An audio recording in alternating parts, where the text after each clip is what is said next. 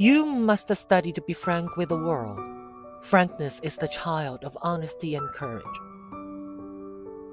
Say just what you mean to do on every occasion. If a friend asks a favor, you should grant it if it is reasonable. If not, tell him plainly why you cannot. You would wrong him and wrong yourself by equivocation of any kind. Never do a wrong thing to make a friend or keep one. The man who requires you to do so is dearly purchased at a sacrifice.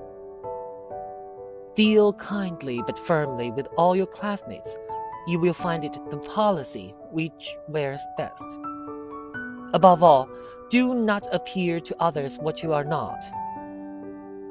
If you have any fault to find with anyone, tell him, not others, of what you complain.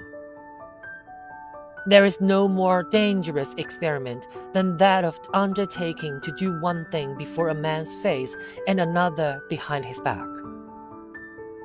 We should say and do nothing to the injury of anyone.